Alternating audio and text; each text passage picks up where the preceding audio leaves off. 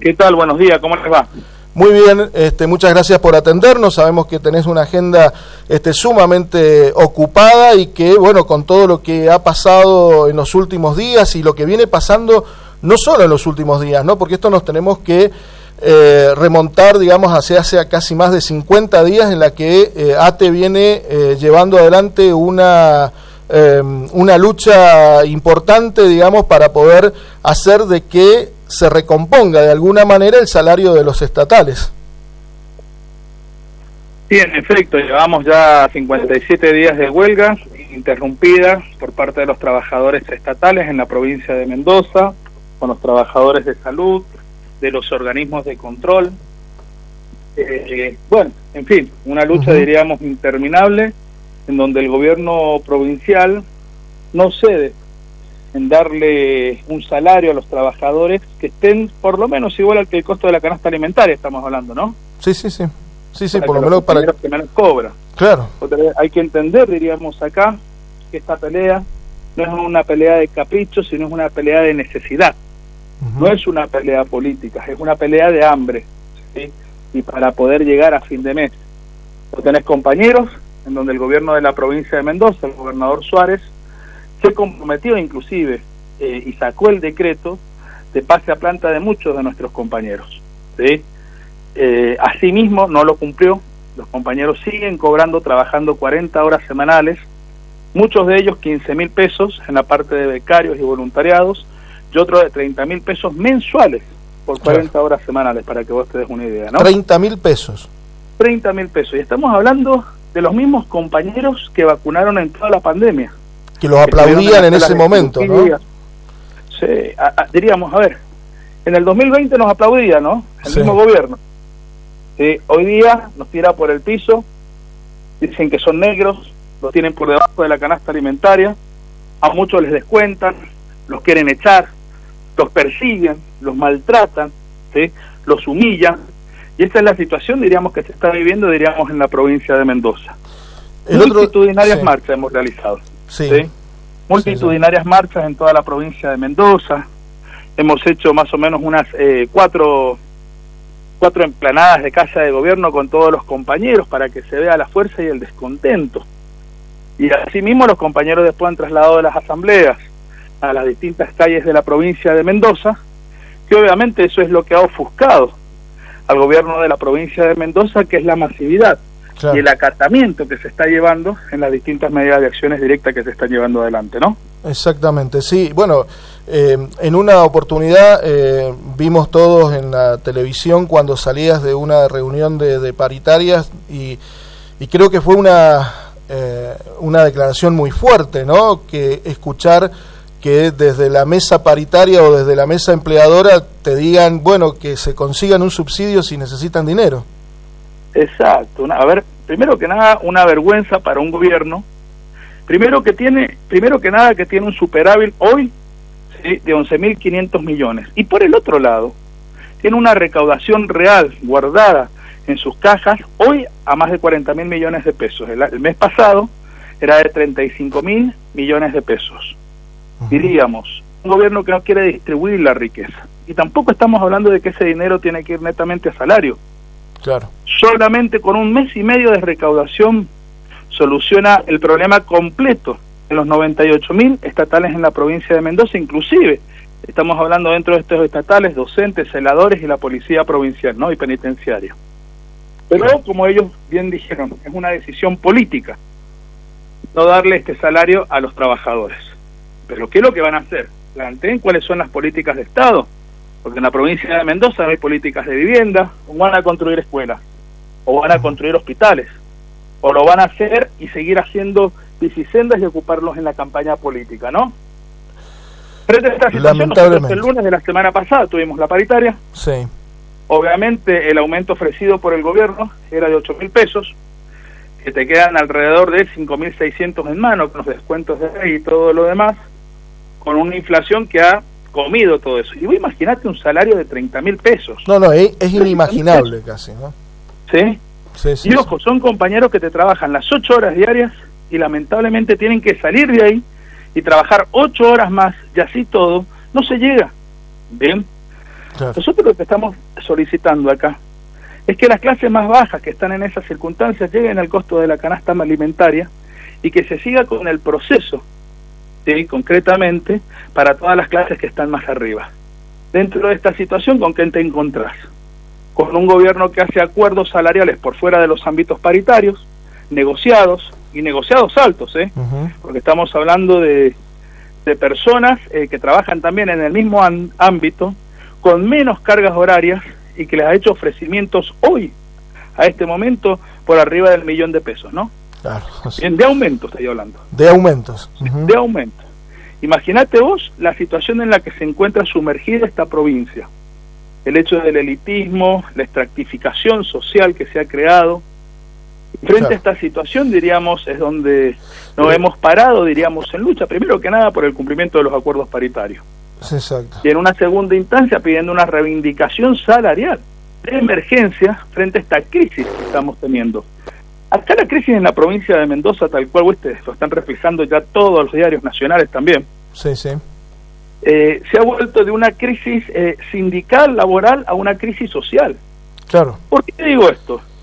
Porque se ha vuelto en una crisis social por el mismo hecho y la misma circunstancia en que nosotros, los compañeros, trabajadores y trabajadoras, formamos parte de la sociedad mendocina.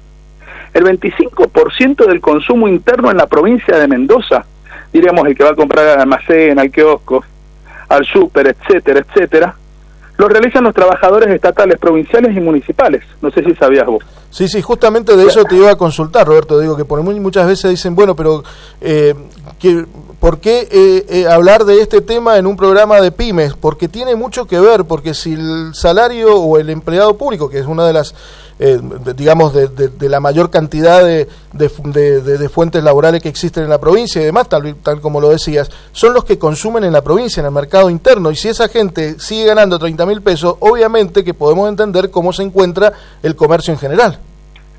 No, es terrorífico. Es más, inclusive fíjate que el 15 de este mes se publican los datos del INDEC. El INDEC en la provincia de Mendoza va a estar marcado con 8 puntos, ¿bien? Si no es que más, porque se mide por la ley vendría a ser el IPC a nivel zona de Cuyo, ¿no? Claro.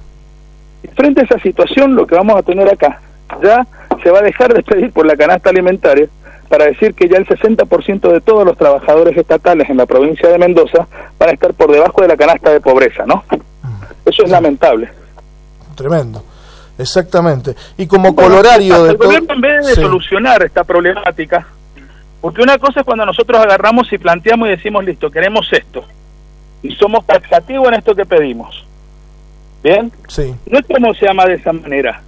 Nosotros somos taxativos en el sentido de haberle mostrado en su momento y que no pudieron responder que tenían los, en ese momento, porque estamos hablando hace un mes y medio que venimos con esto, dos meses, eh, tenían el dinero para poder acreditarlo. Y todavía falta una recaudación que va a tener el gobierno proyectada de otros 35 mil millones de pesos más. Una distribución de la riqueza. No solamente significa restablecer los salarios para los trabajadores estatales, sino también plantearse la creación de fuentes de trabajo. De inversión, exactamente. Claro, exacto. Que no existe. Más allá de lo que recién decía, ¿no? más allá de ciclovías y cuestiones que son importantes para el desarrollo urbano, pero que no hacen a que justamente la economía se tenga que mover de la manera que se tendría que hacer con, con, estos ingresos que tiene la provincia. Exacto. Roberto, y como... en vez de solucionarlo después de las paritarias, obviamente, los trabajadores en distintas asambleas, y después de haber hecho todas las gestiones gremiales, asamblearias, paros en los lugares de trabajo, estamos hablando que en el día de ayer eh, el acatamiento del paro superaba el 85% en todos los hospitales de la provincia de Mendoza. Eh, en la administración central no hay una recaudación o registros civiles, sin irte más lejos, sí. que hace 50 días que están parados. Guardaparques provinciales, eh, ah, eh, los compañeros del EPAS, los compañeros de la Ley Federal de Carne, los compañeros del ISCAMEN, bueno, y fiscalización y control, DGE 05, minería. Y vos agarrás y decís, listo, el gobierno dar un planteo y una solución concreta a esto, llamando a paritarios y restablecer el estatus, por lo menos para que tengan la comida todos los días. Acá no estamos hablando de que el estatal te compra dólares. Acá estamos hablando de que el estatal no puede comer todos los días, ellos y su familia, ¿no? Y que además si lo tuviera en la mano... del gobierno. Claro. Y frente a esto, acá concretamente el gobierno provincial, en vez de sentarse a dar una discusión seria sobre este tema, está a la mesa 5.600 pesos. Y si no te gusta, te armo causas judiciales y marchen presos y detenidos. bien, eh, Como colorario de eso, lo, lo, que, lo que pasó con tu persona en esta semana. Sí, la verdad que fue lamentable. ¿Y sabes por qué fue lamentable? Fue lamentable por el mismo hecho de que sí hemos hecho medidas de fuerza en la calle, ¿eh? se han trasladado los conflictos a la calle, esto no lo voy a negar. Sí, por supuesto. Pero en todos los conflictos siempre que están trasladados en la calle, bien, se ha respetado la circulación de las personas. ¿Por qué? Porque nosotros somos conscientes de esto y siempre se han dejado los carriles abiertos ¿sí? para que puedan entregar panfletería a los que van pasando, etcétera. Y aparte estamos hablando de los mismos trabajadores de salud que atendieron a la población mendocina durante dos años. ¿sí? y que cientos de ellos murieron en la provincia de Mendoza por atender a la población mendocina. Y te digo que hemos tenido muy, pero muy buena recepción de toda la población mendocina frente a esto que estábamos haciendo, ya que no habían cortes totales. Eso por un lado. El hecho de que todo esto ya lo venía contratando una fiscal, ¿sí? Que habíamos cumplido de proceder con medidas de acciones directas sin violentar ninguna normativa, ¿no? Sí. Fíjate vos que el día lunes de esta semana pasada, cuando nos negamos a hacer un acuerdo por esta miseria, porque es una miseria para los estatales, automáticamente cambian el fiscal de la causa. Estoy hablando del lunes después de las 8 de la noche. ¿Sí? Y pone eh, el procurador de la corte, el procurador, disculpame, el procurador eh, Gulé, sí. eh, pone un fiscal que se llama Junta, Fernando Junta. ¿Sí? que automáticamente el fiscal viendo esta situación como una orden política direccionada por el gobierno de la provincia de Mendoza, de Rodolfo Suárez y Víctor Ibáñez, libra la orden de detención. Libra la orden de detención, diríamos, a cuatro dirigentes sindicales, entre esos yo, sí. y asimismo, una vez eh, que libra la orden de detención, somos detenidos al salir de una asamblea del Hospital Noti, y a mí me llaman a San Felipe, diríamos al penal. Directamente al penal. Automáticamente a, ver, no, ha pasado esto en la Argentina desde la época de Videla, estamos hablando, ¿no? Sí, para que esto quede claro. Como para tener una idea. que Jujuy, Jujuy es una de las provincias que está acostumbrada a tomar estas imputaciones y de criminalizar la protesta concretamente. Sí, sí. Pero ni en Jujuy siquiera, sí, se los llevaron a la penitenciaría a los dirigentes sindicales o sociales por una medida de acción directa. Y más que todo, una medida de acción directa llevada adelante para que se dé eh, salarios para comer. No estamos hablando salarios para guardar dólares, comprarlo o irnos de vacaciones. No sé si me hago entender. Sí, sí, sí, sí, seguro. El salario es un derecho humano de cuarta categoría, en donde por lo menos los gobiernos tienen que garantizar el costo de la canasta alimentaria total, ¿bien? Para sus familias y de ahí en más, a base de la antigüedad y todo lo demás se van incrementando, ¿no? ¿Vos sabés una de las cuestiones que pasó? que tuvo que, obviamente, a pedido de nuestra defensa, por nuestros asesores legales, eh, tuvo que venir un juez de garantía. A ver si por lo menos se había cumplido el proceso bien. Sí. ¿No sabés lo que dijo el juez de garantía? ¿Qué dijo? Que no hay fundamento ni argumento alguno para que yo hubiese estado en la comisaría y ni siquiera en el penal. No habían presentado una documentación o una foto, ¿sí? En donde había habido un corte total, ¿sí? De una calzada y menos involucrar esto en el hecho de un conflicto que estaba debidamente comunicado a los distintos ministerios, ya sea de seguridad y todo lo demás, porque esto se comunica, ¿no? Seguro. Que es lo que vas a ir haciendo. Obviamente salí, estuve preso, diríamos, eh, eh, al otro día, diríamos, tuvieron que adelantar la audiencia frente a esta crisis social que se había armado. Sí, sí, que recibiste apoyo. Compañeros y compañeras. Claro, sindicales y políticos también y políticos, con repudios obviamente de todos lados, eh, digamos, no pasaba de la dictadura, así de simple, ¿no? E incluso de la parte misma del oficialismo, que no se animaron a hacerlo públicamente, pero que también en los pasillos, por ejemplo, de la legislatura, se decía de esto, digo, en los bloques del oficialismo provincial, en la que eh, pedían de alguna manera un poco de racionalidad, ¿no? un poco de racionalidad porque una cosa es estar pidiendo, a ver cómo te puedo decir, una fortuna como piden otros. Otra cosa es estar peleando por los más pobres que quieren comer. Perdón. Y frente a esta situación, diríamos, en la que nos encontramos sumergidos, no hay ninguna propuesta salarial, diríamos, para poder llegar a fin de mes. Mirá que no estamos pidiendo locura, queremos comer todos los meses. ¿Cuánto sale? Te lo marca el INDEC, eso no lo marco yo, no sé si me hago entender. En sí, sí, sí, sí, hay una información oficial que te dice que necesitas, por lo menos en la provincia de Mendoza, eh, 119 mil pesos aproximadamente para cubrir las necesidades básicas. Exacto, y dentro de eso, diríamos, es donde nos estamos manejando. Son los mismos compañeros que están en la cirugía operándote. No sé, eh, técnicos, enfermeros, los que hacen la recaudación, lo de los registros civiles. A ver, después vamos al otro lado dentro de todo esto. Dentro de todo esto, ¿con qué nos encontramos? Nos encontramos con un gobierno que sigue sin llamar a paritar, viendo las necesidades de los trabajadores, pero con un gobierno que sigue recaudando dinero en fortunas y en palas. No sé si me esto. Y tampoco es que incentive las pequeñas y las medianas empresas o haga creaciones de trabajos, por qué sé yo, por cooperativas de trabajos de construcciones, de pinturas, eh, del armamento, qué sé yo, de, de lo que vendrían a ser estructuras para el agro, ¿sí? Distintas cooperativas como, diríamos, como para incentivar la industria, la pequeña y la mediana industria, tampoco está eso. No hay una política de vivienda. ¿sí? Y dentro de esta situación es la en que nos hemos encontrado sumergidos. Obviamente, después de esta crisis social que se armó, que se planteó, se estuvieron viendo bien los expedientes. Y bueno, es una de las cuestiones que rescató, porque acá también tuvo que interferir derechos humanos a nivel nacional, la Secretaría Nacional de Derechos Humanos a nivel nacional, de la gravedad del caso.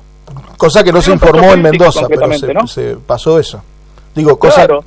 Y vos sabes que una de las causas inventadas, ¿sí? Eh, rescataron ahí que en tal y tal día yo estaba cortando en tal y tal lugar, que era mentira primero. ¿Por qué? Porque ese día me encontraba inclusive en el ámbito de discusión salarial. Bien certificado, obviamente, ¿no? Sí. Tuvieron que ir a declarar hasta comisarios, en donde declararon que yo no estaba ahí.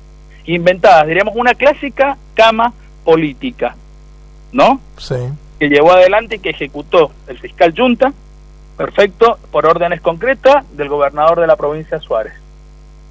Esa es la situación, diríamos, en la que nos encontramos hoy día. Y seguimos con las medidas de acciones directas. Eso te iba a decir, lamentable todo eso. Y la semana que viene tenemos este, nuevas medidas de fuerza en la provincia. Digo tenemos porque de alguna manera eh, todo esto hace que eh, hayan distintas este, opiniones y, que digan, pero bueno, no voy a poder ir a tal lado o al otro, pero son necesarias, digo, para que de alguna manera u otra se este, recapacite en los ámbitos que tienen que ser eh, de que hay eh, que hay que mejorar, digamos que hay que mejorarle la comida, el pan de todos los días, en este caso a, a los estatales. Y la semana que viene tenemos y a base de las huelgas que están llevando adelante los estatales, que a ver, estamos hablando ya que el lunes vamos a tener 61 días de huelga ya en forma ininterrumpida, eh, obviamente que los demás sindicatos están saliendo a la calle los compañeros docentes que hicieron una gran movilización la otra vez, ahora diríamos vamos a estar 72 horas todos juntos.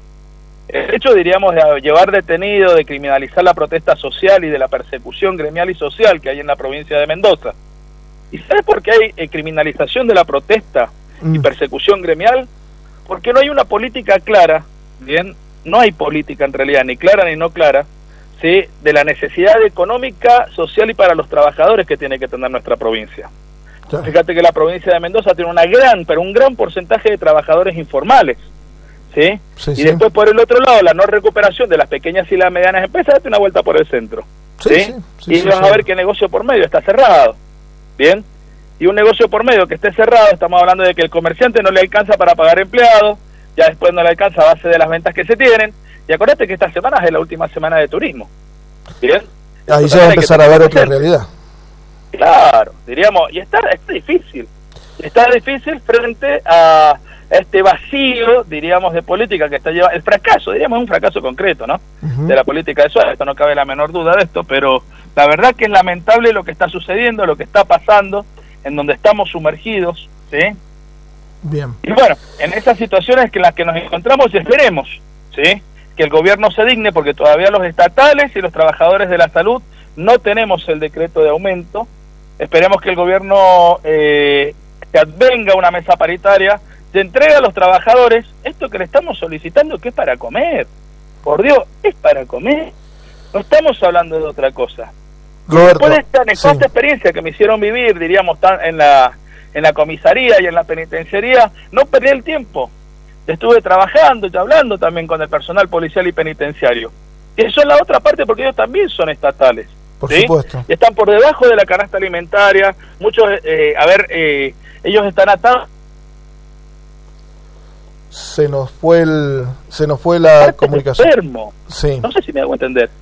Sí, sí, sí, Y como nadie puede hablar, no se puede sindicalizar y nada, y bueno, pues bien, seré la voz de los que no tienen voz. ¿Sí? Exactamente. Sin tener ninguna, pero es, es un hecho, diríamos, en donde no hay políticas. Y este vacío de política lleva consigo una crisis, y esta crisis dejó de ser laboral para ser una crisis social. ¿sí? Lamentablemente. Y el gobierno, palos y a la bolsa, que con eso no soluciona absolutamente nada, si no se soluciona en mesas de negociaciones y viendo cómo pueden crecer todos juntos. ¿Te puede gustar o no te puede gustar la cara del dirigente? ¿Sí? Gremial. Pero es la representación y hay que respetar las instituciones, ¿no? Exactamente. Y dentro de eso diríamos, cómo se tienen que llevar estas situaciones adelante. Roberto, muchísimas gracias por atendernos, ha sido muy claro en todo esto y la verdad que la sociedad mendocina necesitaba escuchar cómo es la realidad, cómo está pasando esto, porque lamentablemente los medios hegemónicos de la provincia marcan solamente una pequeñísima parte de la agenda y que eh, muchos datos que acabas este, de dar eh, en este momento no, no, lo conocen los mendocinos porque obviamente no hay información, no hay noticias que, que, salgan eh, medios dándola para que la población en general entienda el porqué de las situaciones en las que estamos pasando.